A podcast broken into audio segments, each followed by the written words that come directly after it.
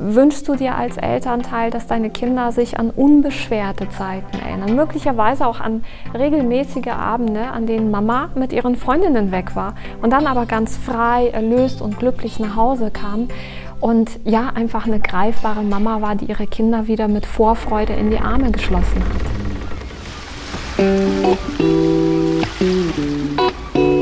Der mutige Montag. Ein Muthafen-Podcast.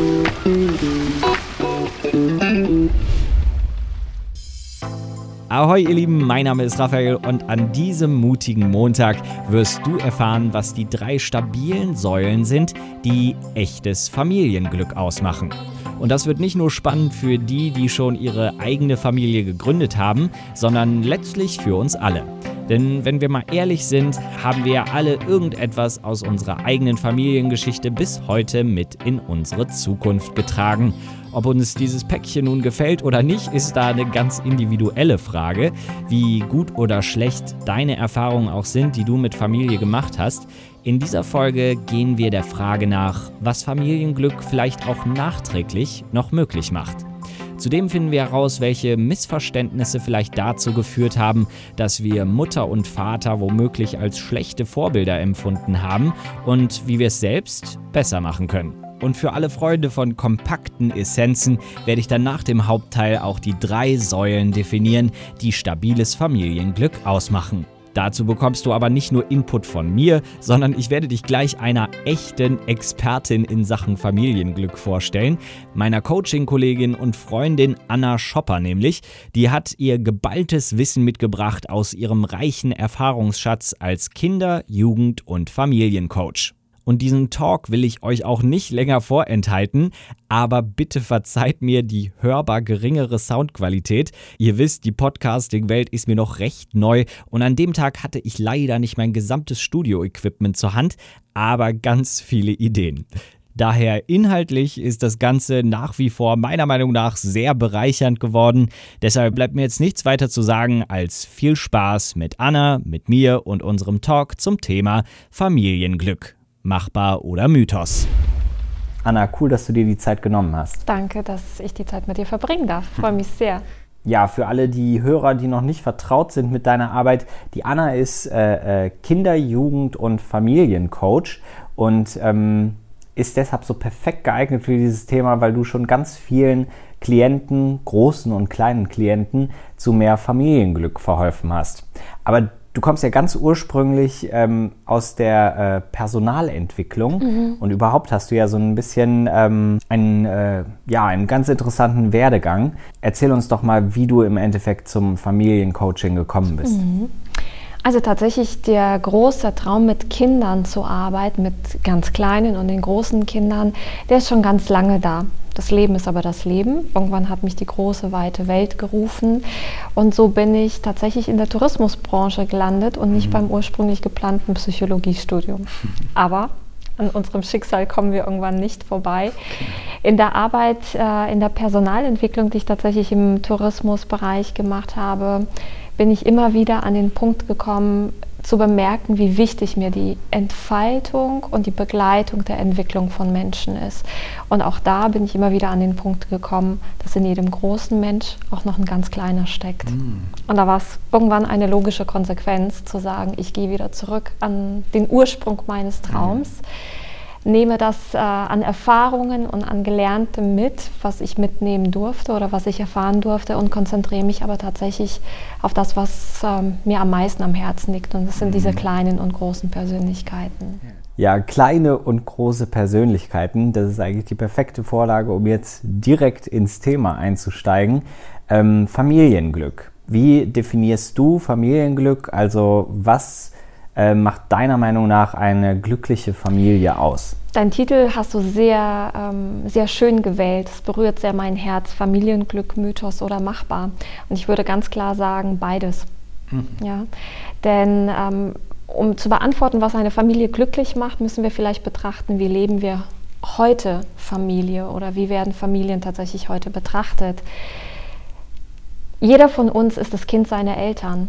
Und mit unseren Erfahrungen, mit Werten, mit Ideen, ob wir es genauso machen wie die Eltern oder eben ganz anders, geht jeder von uns in sein eigenes Leben. Irgendwann treffen sich Mann und Frau, verlieben sich, bringen eben all diese Erfahrungen und Werte mit und versuchen daraus eine ganz eigene Familie zu gestalten. Und spätestens, wenn Nachwuchs kommt, fangen wir an, uns mit Rollenbildern zu beschäftigen.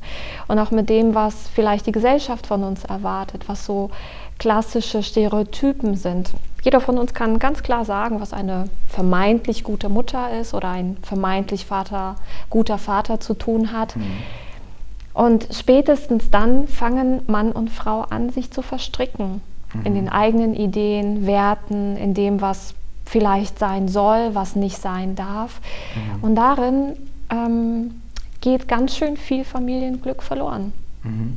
Denn, und dann sind wir jetzt nicht mehr beim Mythos, sondern beim Machbar, für mich kann Familienglück nur dann funktionieren, wenn jeder von uns selbst glücklich ist. Mhm. Wenn jeder von uns selbst seine eigenen Geschichten, seine eigenen Ideen kennt, anerkennt, wenn jeder in der Familie seinen eigenen Freiraum bekommt und sich selbst leben kann. Denn wenn ich selbst nicht unter Druck stehe, wenn ich ähm, selbst mich spüren, leben und mich selbst auch glücklich machen darf, ja? Mhm. Dinge tun darf, die mich erfüllen, dann spreche ich das gleiche Recht auch anderen zu. Mhm. Und dann entsteht für mich ein ganz neues Miteinander, eine ganz neue Augenhöhe. Und die übrigens ganz unabhängig vom Alter. Okay, also habe ich dich richtig verstanden, dass Familienglück für dich auch bedeutet, dass jeder, ähm, jeder Teil dieser Familie sein eigenes Glück leben kann. Unbedingt sogar. Mhm. Nicht nur sein eigenes ähm, Glück leben soll, sondern auch seinen eigenen Raum zur Entfaltung braucht. Die Bedürfnisse ähm, sollten erkannt werden und Mama und Papa dürfen auch für Kinder ein Beispiel und ein Vorbild darin sein, was ein erfülltes Leben ist. Dann können wir es sogar in die Zukunft tragen. Mhm. Ja, auf dem Weg zu diesem Ziel äh, Familienglück, ähm, was erlebst du da, ist so der größte Stolperstein? Also das, was ähm, ja, Familien oft im Weg steht, äh, um das eigene Familienglück zu leben. Der größte Stolperstein ist tatsächlich die Liebe. Denn die Liebe bei, ähm, speziell bei den Eltern, die ich begleite, das ist so mein ähm, wichtigster Ansatzpunkt, führt oft dazu, dass der Anspruch, es genau richtig zu machen und auch das einzig Richtige für das Kind zu gestalten, die perfekte Familie zu bilden, oft dazu führt, dass sich Eltern selbst vergessen dass die Väter ganz ähm, viel arbeiten, um die Familie bestmöglich zu versorgen, dass die Mütter sich selbst vergessen, sich selbst als Frau, als Ehefrau, als Person und ähm, das Bestmögliche fürs Kind gestalten. Aber damit ähm, machen sie sich selbst unfrei, leben ihre eigenen Bedürfnisse nicht und im Umkehrschluss erleben Kinder eher angestrengte Eltern. Und da kann kein Familienglück entstehen, auch kein Miteinander. Mhm. Ist ja dann auch im Endeffekt das, was vorgelebt wird. Genau so ist das. Was bringt man seinem Kind bei? Man, man erzählt den Kindern natürlich etwas, aber man lebt ihnen natürlich auch etwas anderes vor, womöglich. Genau, das ist es. Das ist die größte Diskrepanz. Und was ich ganz oft in meiner Praxis erlebe, sind Mütter, die sich insbesondere Mütter, die sich wirklich nicht trauen, sich Zeit für sich selber einzuräumen, Hobbys nachzugehen, den Sport wieder aufzunehmen, geschweige denn für ein, zwei Tage zu verreisen. Und mein größter Herzenstipp ist ähm, tatsächlich, sich zu überlegen oder vorzustellen, woran sich das Kind mal in 10 bis 15 Jahren erinnern soll. An welche Art von Mama an welche Art von Papa soll sich das Kind erinnern? Mhm. Soll es eine Mama erlebt haben, die immer zu Hause war, aber angestrengt, unglücklich, vielleicht oft traurig und möglicherweise auch genervt? Mhm. Aber ansonsten war der Haushalt perfekt? Mhm. Oder wünschst du dir als Elternteil, dass deine Kinder sich an unbeschwerte Zeiten erinnern, möglicherweise auch an regelmäßige Abende, an denen Mama mit ihren Freundinnen weg war und dann aber ganz frei, erlöst und glücklich nach Hause kam. Und ja, einfach eine greifbare Mama war, die ihre Kinder wieder mit Vorfreude in die Arme geschlossen hat. Es gilt übrigens auch für Väter. Mhm. Ja? Bin jetzt gerade als Frau selbst bei den Müttern geblieben, aber das Gleiche gilt natürlich auch für die Väter. Ja, ich finde das total spannend, weil ähm, ich erlebe auch oft äh, wirklich auch sehr kreative Mütter, die dann, ähm, die aber ihre, ihre Leidenschaft und ihre Kreativität und das, was sie selber mhm. ausfüllt, ähm, sobald sie Kinder haben, beiseite stellen oder zumindest immer das Gefühl haben, ja, das, ich, ich muss immer eigentlich permanent 24 Stunden für das Kind da sein und ähm, darf mir nicht erlauben, ähm, zum Beispiel Zeit in meinem Atelier zu verbringen. Und dann denke ich immer so, boah, aber guck mal, was ist das für eine Chance? Du könntest deinem Kind jetzt ein Vorbild darin sein, deine eigene Kreativität zu schätzen. Ja. Weil was das Kind sonst einfach nur mitbekommt, ist, die Bedürfnisse der anderen sind in jedem Fall immer wichtiger als die eigene Leidenschaft oder die eigene Kreativität. Mhm. Und was wäre das für ein geiles Vorbild, zu sagen, ähm, es gibt diese eine Stunde am Tag, da geht die Mama ins Atelier, macht die Tür zu und, genau.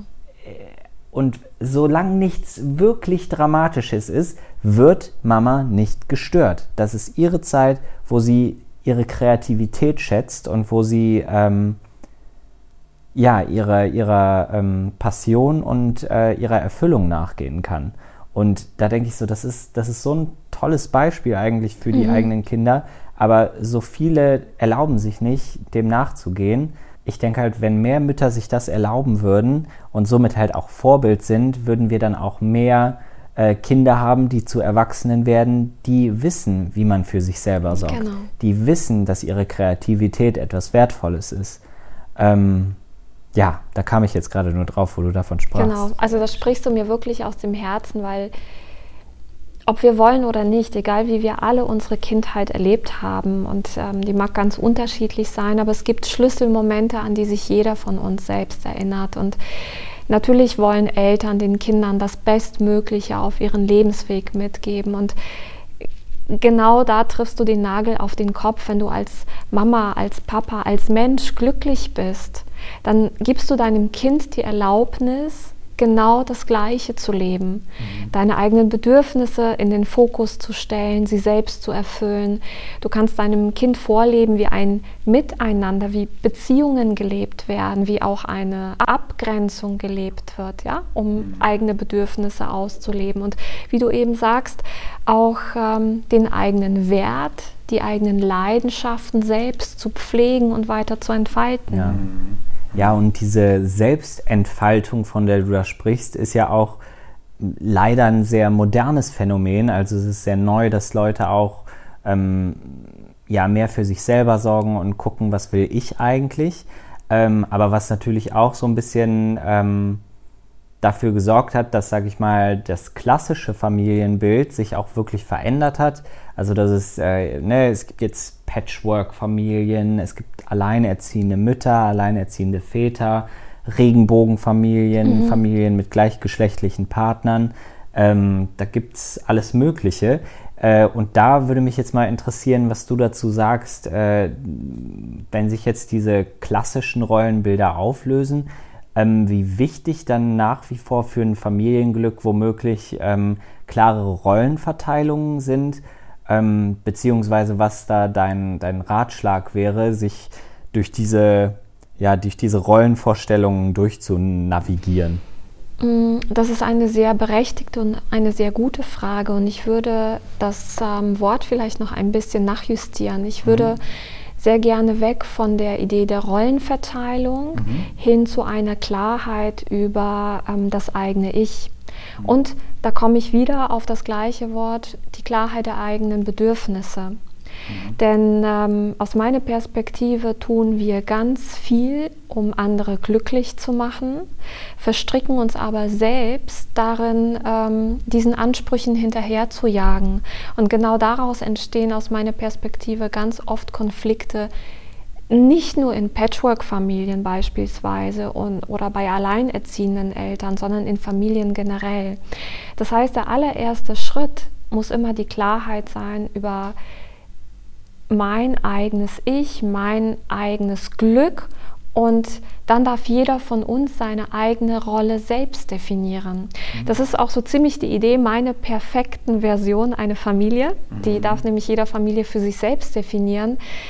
Wenn ich selbst weiß, was mich glücklich macht und wie ich mein Muttersein, mein Tochtersein, mein Ehefrau sein definieren ähm, kann oder definieren soll, ähm, dann haben die anderen die gleiche Chance. Und dann fügt sich oder dann entsteht unsere ganz individuelle, aber für uns perfekte Version eine Familie.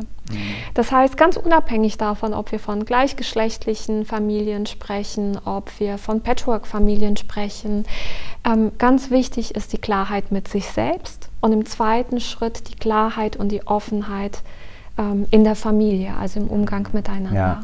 Ja, diese Klarheit und Offenheit sind echt wichtige Punkte ähm, und was ich da auch bei dir immer wieder raushöre, ist natürlich dieses so, dass der größte Stolperstein einfach wirklich dieser Perfektionismus in der Liebe ist. Ja. Also diese, diese Idee, ähm, ich kann alles perfekt machen ähm, und ich muss auch alles perfekt machen, weil sonst äh, liebe ich nicht richtig. Mhm.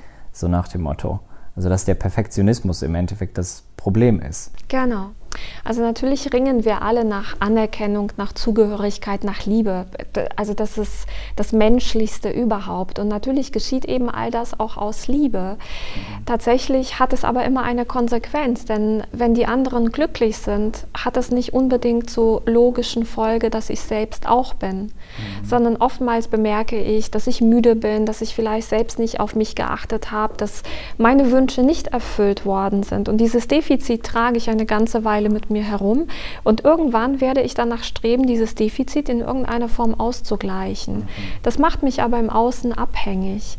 Und das, ähm, das bewirkt, dass ich in eine Erwartungshaltung anderen gegenüber trete, die möglicherweise nicht mehr ganz so glücklich oder, ja, bleiben wir mal bei glücklich mhm. ist. Ja, dann kommen wir in Erwartungen, in unerfüllte Vorstellungen oder Ansprüche und spätestens dann entstehen Konflikte. Mhm.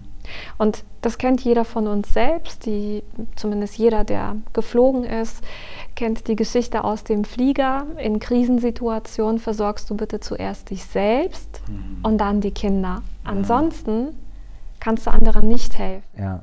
Ich habe auch immer dieses Bild von, von einem Glas und man ist das Glas und man muss sich bis oben hin auffüllen, damit man überhaupt ernsthaft was abzugeben hat äh, ohne sich selber sozusagen ähm, dabei zu schaden. Also dass man immer guckt, dass man selber voll ist. Ja, das mag jetzt sehr pathetisch klingen, aber das kennt jeder von uns selbst. Wenn ich glücklich mhm. erfüllt bin, wenn ich fit bin und wenn es mir gut geht, dann gehe ich in die Welt und möchte sie am liebsten umarmen. Oder zumindest habe ich die Kraft und den Anspruch, auch anders ähm, ja, anderen zu begegnen, anderen Mitmenschen.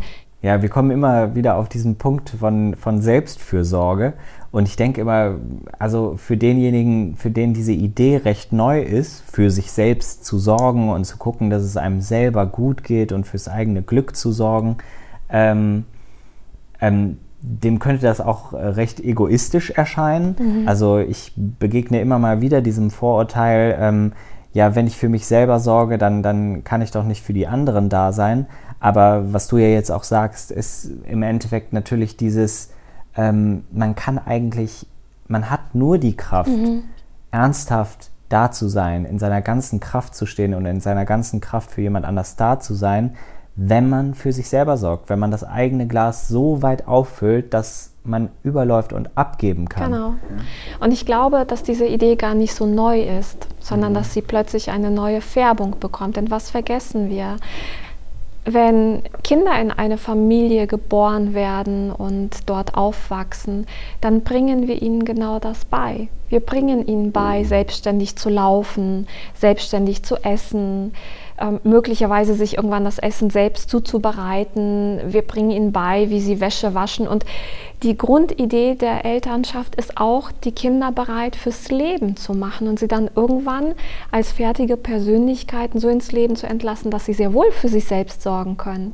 Was wir oft dabei vergessen, ist eben der andere Teil, nämlich das, das Herz und ein Stück weit auch die Seele. Ja, das auch für Herz und Seele gilt dann auch diese, dieser Montessori-Satz, hilf mir, es selbst zu tun. Ja. Also, ne, dass man auch sozusagen ein Vorbild ist in dem, wie man für Herz und Seele sorgt oder sorgen kann. Ähm, wo wir beide ja auch schon oft drüber gesprochen haben und was, glaube ich, auch ein ganz, ganz wichtiger Aspekt ist, ähm, in der Arbeit, die du tust, ist ja die Arbeit mit dem missverstandenen Kind. Mhm. Also äh, ich denke da so an vorschnelle ADHS-Diagnosen von, von Ärzten oder Eltern oder ähm, diese Haltung, dass man eben zu dir kommt mit seinem Kind und sagt, mein Kind ist kaputt, reparieren Sie es bitte. Und dass es da halt im Endeffekt viele Kinder gibt, die keine wirkliche Stimme haben, äh, sondern einfach über die entschieden wird, die aber äh, letztlich ganz profund missverstanden werden. Mhm. Also wenn du diesen Kindern jetzt mal eine Stimme geben könntest und mal was für die aussprechen könntest, was würdest du da sagen? Das mag jetzt vielleicht ähm, ein kleines bisschen verwirren, aber was mir immer ganz arg am Herzen liegt, ist, den Kindern eine gewisse Augenhöhe zu geben. Egal wie klein oder groß dein Kind ist, ähm, versuch deinem Kind mal auf Augenhöhe zu begegnen. Es also nicht nur von oben mit seinen Bedürfnissen zu betrachten, sondern es wirklich zu erleben zu sehen, was seine Augen zum Strahlen bringt, was ihm ein Lächeln auf die Lippen zaubert und wann seine Schultern nach unten sinken, ja, weil es sich ähm, ja möglicherweise unglücklich oder unerhört ähm, hört. Kinder sind klein, aber sie sind sehr weise und sie wissen sehr wohl, was ihnen gut tut und was sie brauchen. Und das schönste Erlebnis, das ich immer wieder in meine Praxis habe, ist, wenn wir genau an diesen Punkt kommen, dass oftmals Mutter, Vater, Kind sich genau auf dieser Augenhöhe begegnen, erlebe ich Berührung, Liebe und ein echtes Miteinander. Mhm. Da komme ich immer mhm. wieder drauf zurück. Ja. Dass der Mensch womöglich kleiner ist als ich, aber dass die Seele auf Augenhöhe genauso groß ist. Also dass man, wenn man auf dieser äh, seelischen, geistigen Ebene wirklich mal einem Kind begegnet, ist es ja wirklich so, dieses Menschlein kann vielleicht noch nicht sprechen, genau. dieses Menschlein kann vielleicht noch nicht eine mathematische Formel lösen, aber diese Wesenheit ist auf Augenhöhe. Also das ist auch so immer das, was ich auch spüre mit meinen Nichten und ja. Neffen, ja. Äh, dass, dass, wenn man sich darauf einlässt, auch eine ganz andere Begegnung möglich ist. Danke. Ne? Und das ist genau das, ähm, was jeder auch kennt, jedes Elternteil ganz sicher kennt. Wenn ein Kind geboren wird, berührt es uns sofort. Jedes zweijährige Kind verzaubert uns mit seinem Lächeln. Selbst ein Tobsuchtsanfall schlägt große Wellen. Kinder wirken. Und nur, wie du eben so schön sagst, weil sie einfach noch bestimmte Fähigkeiten nicht haben, heißt es nicht, ähm, dass sie nicht auf Augenhöhe sind. Also ich weiß nicht, wie es euch geht, aber mir hat dieses Gespräch echt viel Freude und Einsichten beschert. Ähm, und um das Ganze nochmal ein bisschen kompakter für euch zu machen, habe ich ein paar Essenzen für euch aufbereitet, die ich ganz persönlich aus dem Gespräch mit Anna ziehen konnte. Wenn wir also das Bild der drei Säulen des Familienglücks nehmen, dann ist die erste Säule des stabilen Familienglücks definitiv die ganz eigene Definition vom Modell Familie. Also, dass man sich wirklich getrost von vorgegebenen Idealbildern verabschieden kann, vielleicht sogar von dem Vorbild, das einem die eigenen Eltern vorgelebt haben, um letztlich dann sein ganz eigenes Familienmodell entstehen zu lassen und zu definieren. Ein Modell also, wo jeder den Raum bekommt, den er fürs eigene Glück und die eigene Entfaltung braucht. Und da sind wir dann eigentlich auch schon bei Säule 2. Selbstfürsorge kultivieren. Bei dieser Säule finde ich auch wichtig zu betonen, dass Selbstfürsorge kein blinder Egoismus ist, sondern eben genau das Element, das ein echtes Miteinander erst möglich macht. Denn wer in der Lage ist, sich selbst aufzufüllen, der kann auch viel leichter abgeben und ist in der Lage, seine eigenen Bedürfnisse zu kommunizieren.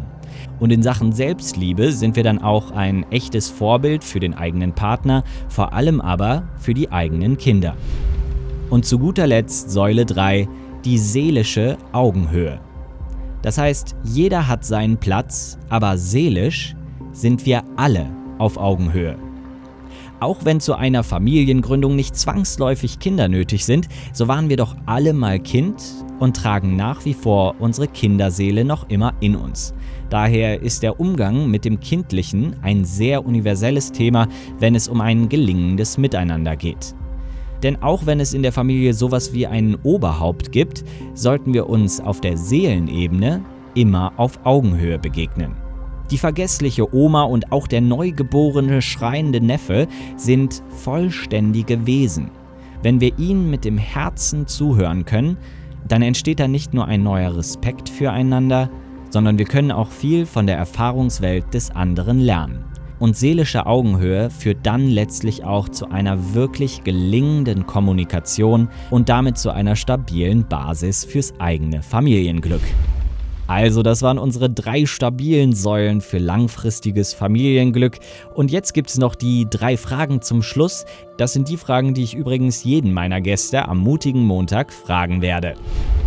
Ähm, die erste Frage ist, wofür bist du derzeit in deinem Leben ganz besonders dankbar? Ich bin sehr dankbar für mich selbst. Hm. Für mich selbst und dafür, dass ich mich entschieden habe, das Leben so zu führen, wie es meinem Herzen entspricht. Hm. Vervollständige folgenden Satz die Welt braucht? Ganz viele Kinder. das ist so, ganz viele neue Kinder. Für mich sind Kinder tatsächlich ähm, die klarsten und die purste Form des Menschseins. Für mich sind Kinder ganz große Vorbilder, an denen ich tagtäglich lerne. Und es geht mir tatsächlich oft so, dass wenn ich äh, in meinem Leben in irgendeinem Bereich nicht weiterkomme, schaue ich, wie es Kinder machen und lerne da ganz viel Geduld, Neugier, Kreativität, Unvoreingenommenheit. Wir sollten viel mehr auf Kinder schauen. Hm. Was ist deine Definition von Mut? Meine Definition von Mut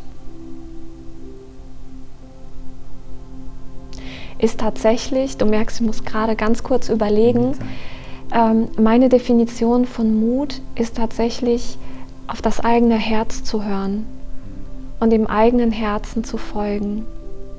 Wie auch immer das aussehen mag, das darf ein stiller Mut sein, das können stille kleine Taten sein, aber wenn ich auf mein eigenes Herz höre und ihm folge, dann ist es für mich die größte Form von Mut, die ich mir nur vorstellen kann.